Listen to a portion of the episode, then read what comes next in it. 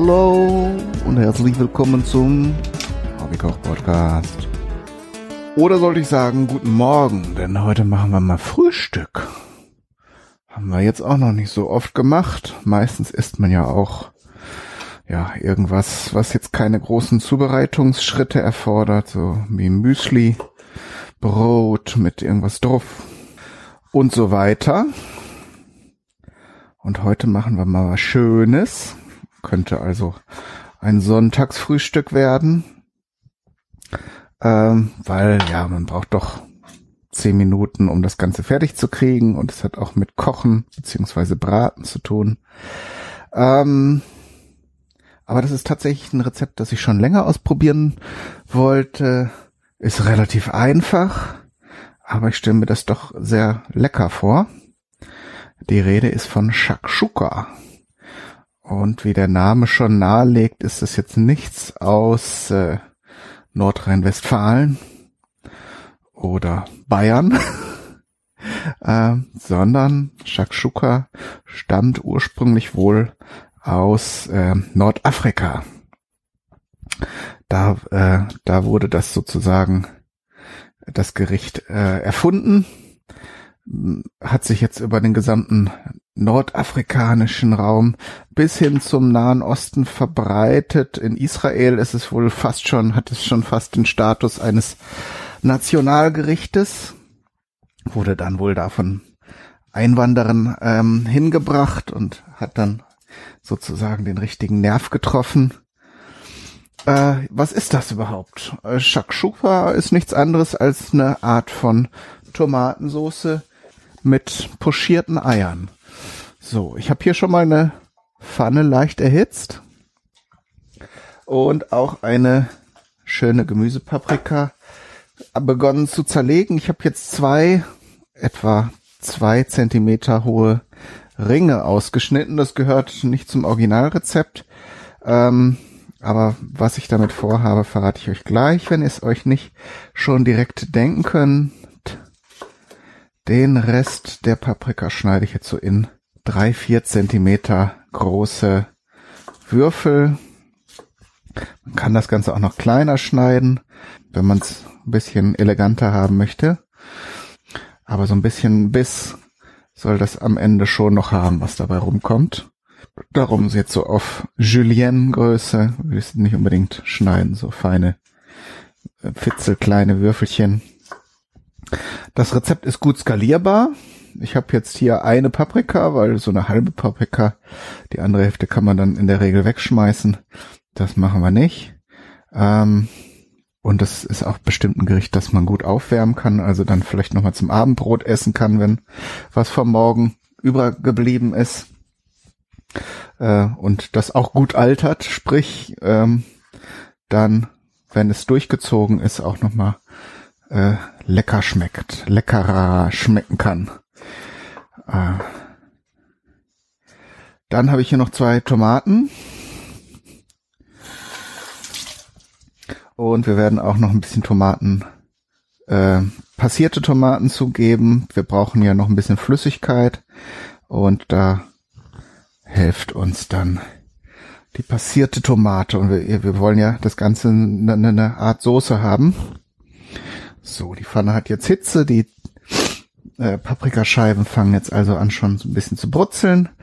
Dann wird es Zeit für mich, mich um die Zwiebel zu kümmern. Jetzt habe ich hier eine ganz kleine Zwiebel ich weiß, Frühstück und Zwiebeln pff, ist eine schwierig, ein schwieriges Thema, aber in dem Fall gehört's dazu und es muss ja jetzt kein Riesenbatzen sein. Und manchmal hat man ja auch Bock was Herzhaftes. Ich könnte mir vorstellen, dass das auch ein ganz gutes Katerfrühstück ist, falls das für jemanden unter meinen Hörerinnen und Hörern relevant sein könnte. Also wenn man mal ein Weinchen oder ein Bierchen oder auch acht getrunken hat, dann denke ich mal, Shakshuka ist so das, was so einen leeren äh, und ausgelaugten Körper dann wieder richtig auf die Spur bringen kann, wenn man dann überhaupt was essen kann. Aber da dürften dann alle Mineralien und Aufbaustoffe drin sein, die, die so ein geschändeter Körper dann am Ende äh, braucht, um wieder fit zu sein. Das könnt ihr ja gerne mal testen. Schreibt mir, wenn ihr da Bock drauf habt, ob es funktioniert hat. So, und dann wende ich hier. Ich habe übrigens zum Braten hier Olivenöl genommen, natürlich. In, wenn, im, wenn, so, sobald es südlicher und sonniger wird, dann ist es ja meist so die Faustformel, dass man weniger auf Butter oder sowas zurückgreift zum Braten, sondern da hat sich, glaube ich, so in der letzten Zeit die Sache mit den mit dem Olivenöl ganz gut verbreitet und gerade Nordafrika, Marokko, da wächst, glaube ich, auch der eine oder andere Olivenbaum. Da könnte man also drauf kommen. So, jetzt habe ich meine Tomaten fertig gewürfelt, auch die relativ grob. Die Tomaten schmelzen ja beim Braten. Die Zwiebeln sind jetzt schon bei den Paprikascheiben. Jetzt gebe ich auch die Paprikawürfel dazu. Diese Paprikaringe, den gebe ich noch einen Moment und dann nehme ich sie mal kurz raus, damit sie nicht zu weich werden. Wenn die Paprika gebraten sind, dann ver verändern sie so ganz leicht ihre Farbe, werden etwas orange-gelber und äh, daran sieht man dann, wie weit sie schon durchgegart sind. So, dann holen wir uns jetzt noch den Knofel ran. Den könnt ihr natürlich weglassen, der ist optional. Wenn es dann doch nicht so aromatisch werden soll am frühen Morgen, aber ihr wisst ja mittlerweile, ich mag ganz gern Knoblauch. Und äh, so eine Zehe macht den Kohl auch nicht fett. So, fein würfeln.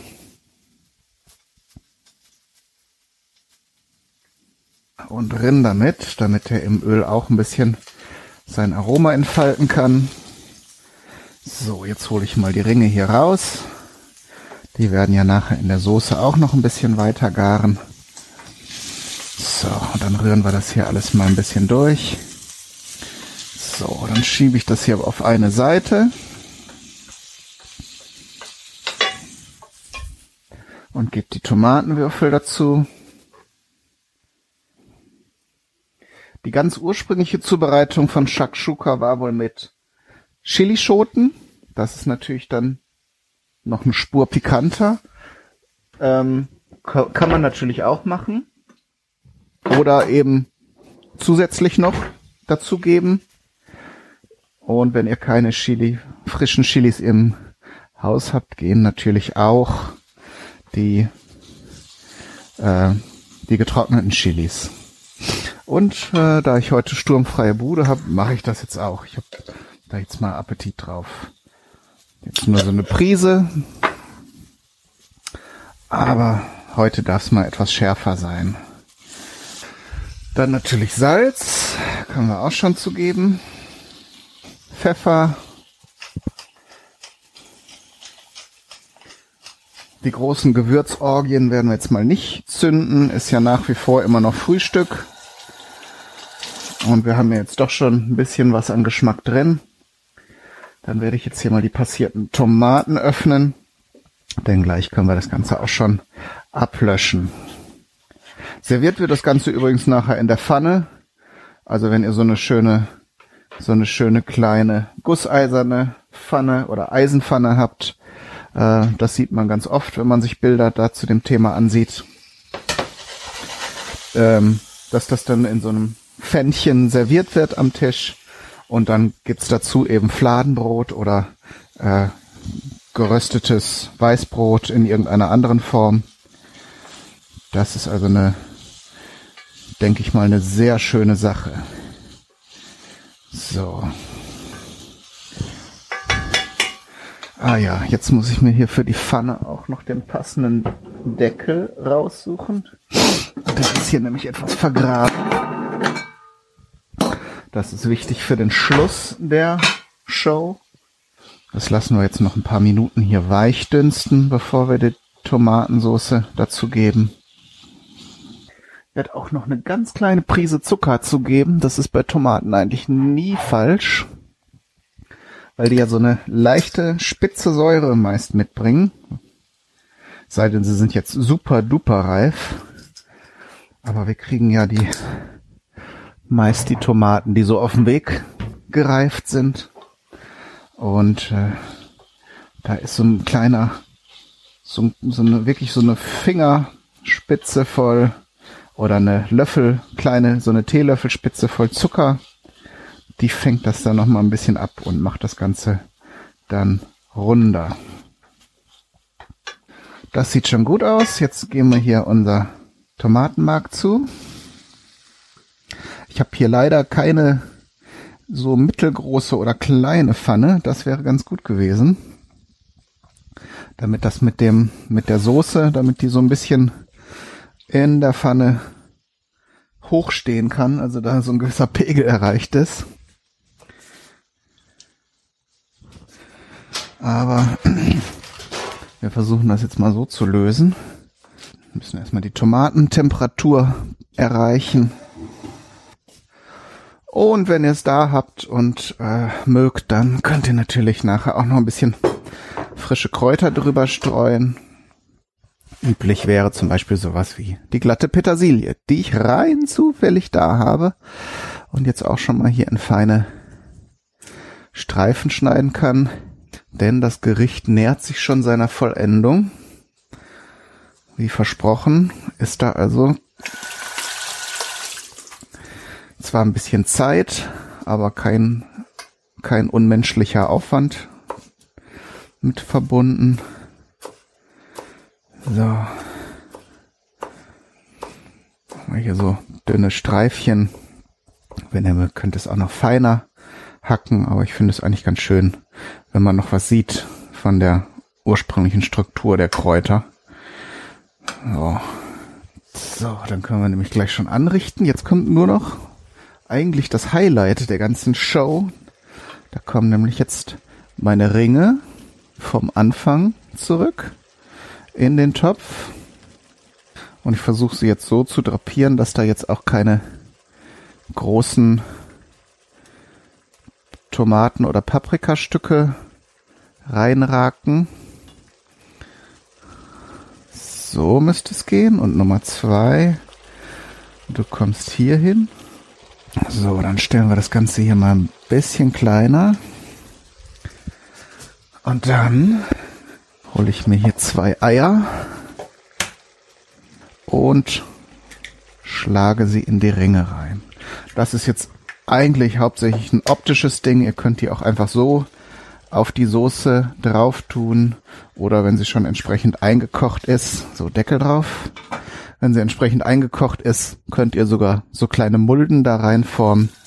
Aber ich hatte diese Idee mit diesen Paprika-Ringförmchen so für die Optik, ne? Man muss ja sich auch mal so ein kleines Highlight ausdenken. So wegen Augen und so. Und Appetit. So, und wenn ihr einen Glasdeckel habt, dann könnt ihr sogar beobachten, das Ganze soll eigentlich jetzt nicht, das Ei soll natürlich jetzt nicht knallhart werden, sondern soll den Punkt erreichen, wo das Ei klar gerade gestockt ist, sprich weiß wird, ähm, und der Dotter noch ein bisschen flüssig ist. Das heißt, wenn ihr jetzt nicht gro so große Freunde von flüssigen Eidotter seid, könnt ihr das natürlich auch durchgaren, äh, wachsweich oder wie auch immer. Das bleibt euch natürlich überlassen, aber ich finde das eigentlich so gerade ganz, ganz äh, lecker. Das mögen ja auch viele, wenn der Dotter noch so ein bisschen flüssig ist. Gerade wenn ihr dann jetzt so ein geröstetes Weißbrot, was ich leider, leider nicht da habe, wäre ja auch fürs Sch Foto schön gewesen, dann äh, kann man das ja so auch dippen dann in diesen, in, in den Dotter, also Dotter dippen. Oh, braucht aber erstaunlich lange hier, um zu stocken. Aber viel zu erzählen gibt es eigentlich auch nicht mehr zu dem Gericht. Ihr könnt das ja mal ausprobieren, ob das was für euch ist. Und dann bleibt mir nichts anderes als zu sagen, Alles Gute, bis zum nächsten Mal. Viel Spaß beim Nachkochen und Ausprobieren. Euer Kai, Daniel, du.